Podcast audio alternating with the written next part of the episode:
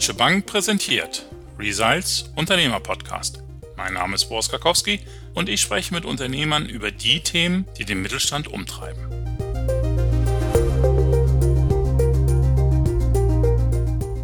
Deutschlands Unternehmen öffnen sich dem Thema Nachhaltigkeit immer mehr. Und angesichts von hohen CO2-Ausstößen oder Plastikmüll freut man sich über jedes Unternehmen, das nachhaltiger wird. Dabei denken wir allerdings meist an Produktionsunternehmen mit rauchenden Schloten und hohem Rohstoffverbrauch. Doch auch Dienstleister setzen vermehrt auf Nachhaltigkeit. Die süddeutsche Steuerberatungskanzlei Mentel und Mentel ist als erste Kanzlei mit dem Siegel Nachhaltige Steuerkanzlei ausgezeichnet worden. Eine nachhaltige Steuerberatungskanzlei? Wofür braucht man das? Was bedeutet bei einem Dienstleistungsunternehmen Nachhaltigkeit eigentlich und was ist anders als bei anderen Dienstleistern? Das will ich von Annelies Mentel, Gründungspartnerin von Mentel und Mentel, heute wissen. Welche Maßnahmen hat Mentel und Mentel schon umgesetzt? Wie reagieren Mitarbeiter und Mandanten? Und was bietet sich zur Nachahmung an? Hallo, Frau Mentel, schön, dass Sie heute dabei sind. Hallo, Herr Karkowski, grüße Sie. Frau Mentel, erste Frage. Warum Nachhaltigkeit? Wie kam das Thema bei Ihnen in der Kanzlei überhaupt auf die Agenda? Wie alt ist das schon? Das Thema ist bei uns schon sehr alt und es ist auch so, es kam gar nicht auf die Agenda. Das war einfach mir geschuldet, dass ich mich mit Digitalisierung unserer Kanzlei beschäftigen wollte. Ich wollte unbedingt die Arbeitsabläufe verändern, digital erfassen. Und so kam dann das Thema Nachhaltigkeit nach und nach. Und eigentlich ging es mir darum, dass ich effektiveres arbeiten wollte, weil wir in zwei Etagen saßen und schon eine erste Heimarbeiterin hatten 1988. Und ich wollte einfach die Arbeitsabläufe rationalisieren und effektiv machen. Dann kam die Papiereinsparung, das war der positive Effekt. Und dann habe ich festgestellt, wir haben eigentlich eine komplett digital arbeitende Kanzlei. Und als Sahnehäubchen habe ich das Zertifikat von unserem Landesverband bekommen. Ja, wie kam es denn dazu eigentlich? Also Sie haben sich da gar nicht groß beworben und haben gesagt, darum sind wir die nachhaltigste Kanzlei überhaupt, sondern da sind Sie eher so ein bisschen einfach so dazugekommen? Ja, es war so, es wurde ein Kurs angeboten über die digital arbeitende Kanzlei. Dann dachte ich mir, man kann immer noch was dazulernen. Ich melde mich an. Dann bekam ich den Kursinhalt, habe gesehen, um was es da geht und habe festgestellt, das machen wir alle schon und habe mich wieder abgemeldet. Dann habe ich kurz danach einen Anruf bekommen vom Landesverband. Da dachte ich mir, oh je, jetzt heißt, die sitzt ganz schön auf dem hohen Ross. Und dann hieß es aber, nee, ich dürfte eigentlich kommen und ich könnte voraussichtlich wahrscheinlich gleich die Zertifizierung bekommen, wo andere Kanzleien schon ewig dran arbeiten. Und dann bin ich zu einem Workshop hin. Alle Abläufe müssen wir dann nachweisen, dass wir die wirklich digital machen. Und dann stand ich da und bekam dann den Hinweis, ich darf zum Zertifizierungslauf in ein paar Wochen kommen, denn wir erfüllen sämtliche Kriterien. Ja. Und dann habe ich, weil wir überhaupt nicht in diesem Workshop tätig waren, habe ich daraufhin die Nummer eins bekommen, weil wir das ja quasi aus vollkommen eigenem Antrieb geschafft haben und habe mich da natürlich sehr mit meinen Mitarbeitern drüber gefreut. Ja, Glückwunsch dazu. Sind das jetzt viele Steuerkanzleien inzwischen, die dieses Siegel auch haben oder sind Sie da weiterhin relativ ganz vorne dabei? Wir waren also beim ersten Lauf fünf Kanzleien und unser Landesverband ist da sehr, sehr, sehr aktiv. Und es kommen jetzt immer wieder welche dazu. Aber ehrlich gesagt kann ich Ihnen jetzt nicht verraten, wie viel es jetzt aktuell sind. Hm. Also Sie sind eigentlich über die Digitalisierung gekommen. Was waren denn so die ersten Maßnahmen, die Sie dann umgesetzt haben, wo man heute auch sagen würde, die sind besonders nachhaltig? Also was jetzt ja mittlerweile Standard ist, das ist ja einfach das Belegescannen sämtliche Verträge digital austauschen. Das war aber 1999, wie wir das begonnen haben, absolut in einer Steuerkanzlei noch unüblich. Und es gab eben einfach eine normale Dokumentenverwaltung, in der war alles erfasst, was eben schriftlich bearbeitet wurde, Bilanz und Schriftverkehr. Und das hat mir nicht gereicht. Ich wollte eben jeden Steuerbescheid, jeden Vertrag, die Unterlagen, die vom Anden kommen, die wollte ich allen Mitarbeitern damals schon zugänglich machen und habe ehrlich gesagt meine Mitarbeiter dazu verdonnert, alles einzuscannen. Das fanden die damals noch nicht so lustig. da gibt es auch heute noch manche, die sich damit schwer tun. Und das war eigentlich der Grundgedanke. Sind Sie dann denen gekommen mit, ihr könnt aber so viel, sehr viel effizienter arbeiten und das Ganze geht auch schneller? Oder sind Sie denen eher gekommen mit, denkt doch an die Umwelt, das spart Papier und Rohstoff und Energie und so weiter alles? Ja, sagen wir, es kam so, dass man zum einen schon mal gesagt hat, unsere Chefin ist ja eh so grün. Die macht es bestimmt aus dem Gedanken, dass sie eben Papier und Ressourcen sparen will, aber sie denkt auch an uns. Denn wir hatten ja dann alle auch einen gemeinsamen Zugriff auf die Daten eines Mandanten. Und vorher ist man halt immer zum Bilanzschrank gegangen und hat den Ordner geholt. Wenn den ein anderer Kollege hatte, ist man in der Kanzlei in zwei Stockwerken spazieren gegangen und hat den nicht gefunden. Und dann haben sie ja selber gesehen, ui, man findet auf einmal alles digital. Das ist ja eigentlich ein Riesenfortschritt. Ja. Und wie haben die Mandanten reagiert? Bei den Mandanten war es dann so, dass man bei Besprechungen, ich habe als erste dann bei uns von allen vier Steuerberatern schon einen ganz tollen großen Bildschirm mir zugelegt, damals kompletter Luxus, und habe bei Besprechungen schon angefangen, alles nur noch über den Bildschirm zu präsentieren. Und dann haben die schon mal gesehen, so eine Dokumentenablage macht durchaus Sinn, weil man genau überall alles findet. Und dann hieß es schon, ui, bei der Kanzlei Mentel, die finden den Vertrag schneller wie wir, weil wir ihn ja schön ordentlich abgelegt hatten. Und so war eben der ganze Start. Und dann hat man die Mandanten nach und nach davon überzeugt, dass eben auch wenn die ihre Belege einscannen, das haben wir anfangs für die Mandanten übernommen, dann haben die immer den Zugriff, wir haben den Zugriff und so konnte man die nach und nach schön davon überzeugen. Messen Sie denn eigentlich auch das Thema also Nachhaltigkeit? Das Ganze klingt ja so ein bisschen nach einer Win-Win von dem, was Sie sagen eben. Also das Arbeiten wird schneller, komfortabler, vielleicht auch sicherer. Gleichzeitig spart man aber eben auch bestimmte Ressourcen ein. Messen Sie das irgendwie auch und argumentieren dann vielleicht auch über die Schiene mal mit den Mitarbeitern und Mandanten, die sich noch ein bisschen schwer tun? Wir messen es also insoweit, wo es ja sehr einfach ist, ist natürlich beim Papierverbrauch. Logischerweise, da kann man schön jedem Mitarbeiter auch zeigen, wir hatten bei so und so viel zigtausend Blatt Papier in der Kanzlei je Mitarbeiter. Wir haben das und das Ziel, so wollen wir es einsparen und wir haben die und die Vorstellungen, wie wir das erreichen können. Also das kann man ja ganz klar machen und das wird bei einer internen Schulung, die wir einmal im Jahr haben als sogenannte MAB intern, da wird das auch wieder dokumentiert, dass man sagt, schaut her, wir haben wieder so und so viel einsparen können. Das ist das eine. Und das andere ist aber, dass man dem Mandanten eigentlich sehr, sehr viel Zeit dadurch sparen kann, dass der für eine Steuerkanzlei nicht mehr diesen schrecklichen Pendelordner herrichtet, wo der ja Belege kopiert um sie dann in die Buchführungsordner für den Steuerberater zu geben. Dann sortiert er die erst rein, dann bekommt er die zurück, dann sortiert er die wieder raus und so scannt er seine Belege, bekommt von uns einen Scanstempel, legt es sofort ab und der Mandant hat eine riesen Zeitersparnis. Er spart sich die Fahrzeit zum Steuerberater, hinbringen, abholen und er spart sich im Endeffekt auch selber diese Sortierarbeit. Gibt es denn aber auch Aktivitäten oder Entscheidungen, die Sie treffen, rein aus Umwelt- oder aus Nachhaltigkeitsaspekten, wo Sie jetzt gar nicht sagen, da gibt es noch einen anderen Gewinn, nämlich Zeitersparnis oder so etwas? Also die Zeitersparnis ist auf jeden Fall da und zwar auf Seiten des Mandanten. Und darum sind auch unsere Mandanten da sehr, sehr schnell mit auf den Zug aufgesprungen. Weil es natürlich einfacher ist, wenn ich, sage ich mal, meinen Posteingang habe als Unternehmer und die Sekretärin, die scannt die Belege und schickt die ins Unternehmen online und die sind beim Steuerberater.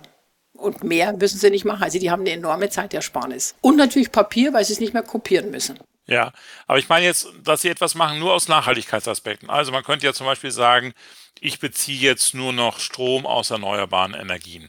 Das macht keinen Unterschied erstmal für die Mandanten und auch nicht für die Mitarbeiter wahrscheinlich in der Nutzung, kann aber einen Unterschied machen, was die Kosten beispielsweise angeht.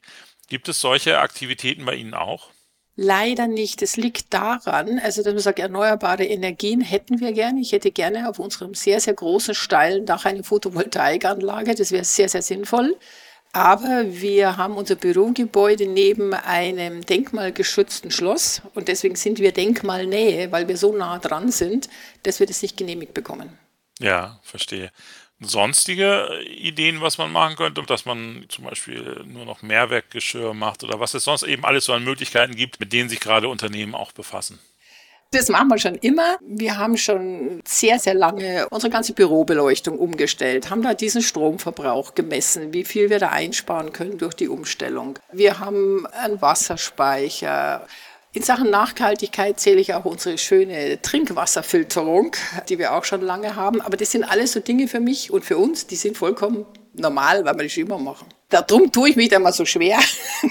Wer treibt das Thema denn bei Ihnen voran? Sind Sie das, also quasi die grüne Frau Mentel, oder kommt das jetzt auch von den Mitarbeitern, vielleicht von den Mandanten, die Ihnen auch erzählen, ach Mensch, wir machen übrigens das und das, machen Sie das auch schon, Frau Mentel oder so?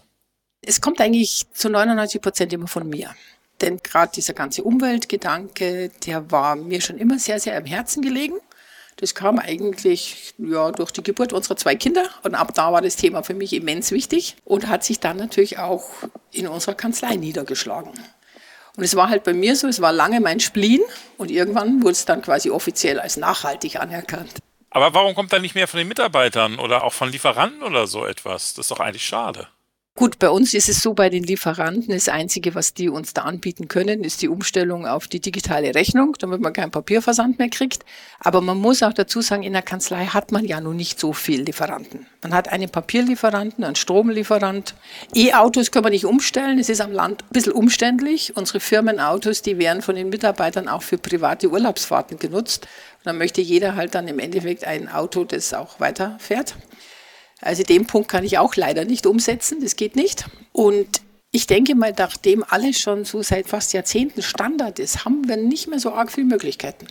Verstehe. Vielen Dank, Frau Mentel. Hier möchte ich jetzt aber mal die Perspektive wechseln. Denn in der Leitung habe ich Ralf Sudmann, er ist Geschäftskundenbetreuer bei der Deutschen Bank in Hannover. Nachhaltigkeit ist ein Thema, mit dem sich auch die Banken intensiv auseinandersetzen. Nicht nur bei sich selbst, sondern eben auch bei ihren Kunden. Hallo Herr Sudmann, schön, dass Sie heute dabei sind. Gerne, hallo in die Runde. Herr Sudmann, Nachhaltigkeit wird auch zum Faktor beim Thema Bankenfinanzierung. Da denken wir aber zuerst natürlich an CO2-Großemittenten und andere offensichtliche Formen der Umweltbelastung. Wie sieht es denn bei den Dienstleistungsunternehmen aus? Spielt es da für Sie als Bank schon eine Rolle, wie nachhaltig ein Dienstleister ist, also zum Beispiel eine Steuerkanzlei wie die von der Frau Mentel? Die Nachhaltigkeit spielt ja eh für uns alle eine große Rolle. CO2-Fußstapfen machen wir alle und es betrifft natürlich auch schon die Dienstleistungsunternehmen. Und hier, sag ich mal, auch die Überlegung, wo geht es denn auch zukünftig bei Konditionen oder wo geht es hin, sag ich mal, hinsichtlich einer Verkaufsperspektive einer Kanzlei. Also das nimmt an Trend zu. Die Frau Mentel befasst sich schon seit Jahrzehnten mit dem Thema Nachhaltigkeit. Sie haben ja viel mit anderen Freiberuflern zu tun. Ist das jetzt ein Trend, den man erkennen kann, dass also alle die Nachhaltigkeit auch im Dienstleistungssektor für sich erkannt haben? Vielleicht nicht alle so bewusst, aber sie machen es im Hinblick auf das, was zum Beispiel Corona vorgegeben hat, dass wir eben hier viel mehr digitaler arbeiten müssen, viel mehr auch den Mitarbeitern Homeoffice zugestehen. Da ist dieses Thema Umwelt und Sozial schon drin. Und wer dieses nicht schärft, und das ist, glaube ich, angekommen bei den Kanzleien, der wird auch bei dem Verkauf seiner Kanzlei nachher auch einen Widerhall finden, wenn er hier nicht genügend getan hat, indem der Kaufpreis nicht mehr so hoch sein dürfte. Spannender Punkt. Vielen Dank, Herr Sudmann, für den Input. So, Frau Mentel, zurück zu Ihnen. Wie achten Sie eigentlich bei Ihren Mandanten drauf? Also es gibt ja schon auch manche Unternehmen, die sagen, wir nehmen keine Kunden, die gegen bestimmte Standards zum Beispiel verstoßen. Gibt es da so Überlegungen bei Ihnen oder machen Sie das sogar schon?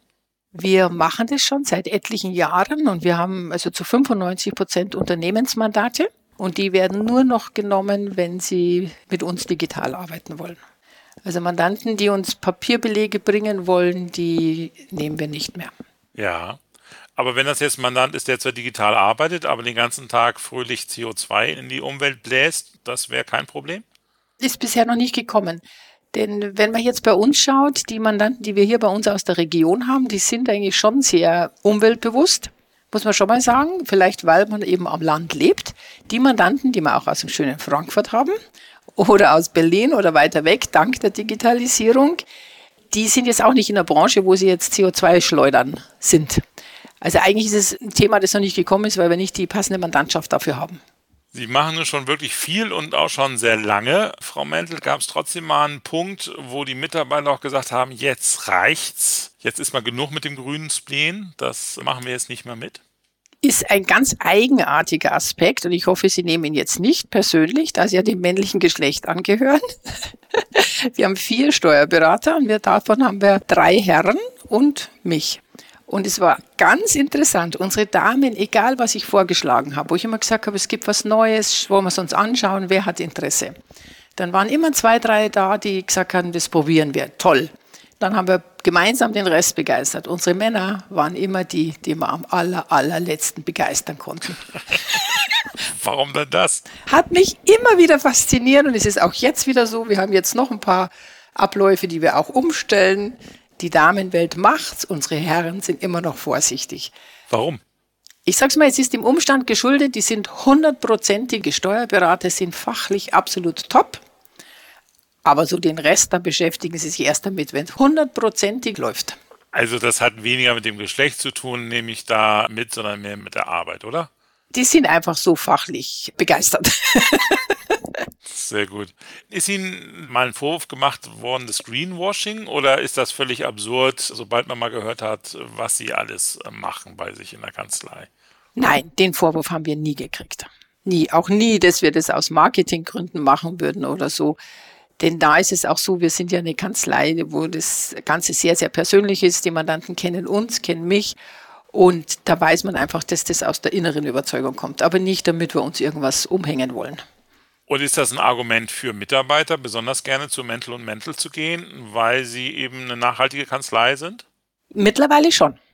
Mittlerweile kriegen wir auch gerade junge Mitarbeiter, die zu uns wechseln wollen, weil wir eben nachhaltig sind, weil wir digital arbeiten. Und bei uns gehört einfach das digital und nachhaltig ist unzertrennbar verbunden. Und dadurch kriegen wir jetzt Mitarbeiter neue. Letzte Frage an Sie. Welche Tipps haben Sie denn für andere? Und da denke ich jetzt besonders an andere Dienstleistungsunternehmen, wie die nachhaltiger werden könnten. Womit sollte man anfangen und wie geht man es am besten an? Ich kann nur den Tipp geben für andere Unternehmer, dass man einen Schritt nach dem anderen macht. Wenn man feststellt, dass Unternehmer damit scheitern oder sich schwer tun, die Akzeptanz der Mitarbeiter zu erreichen, liegt es immer daran, dass die alles auf einmal wollen. Aber einen Schritt nach dem anderen kommt man auch zum Ziel.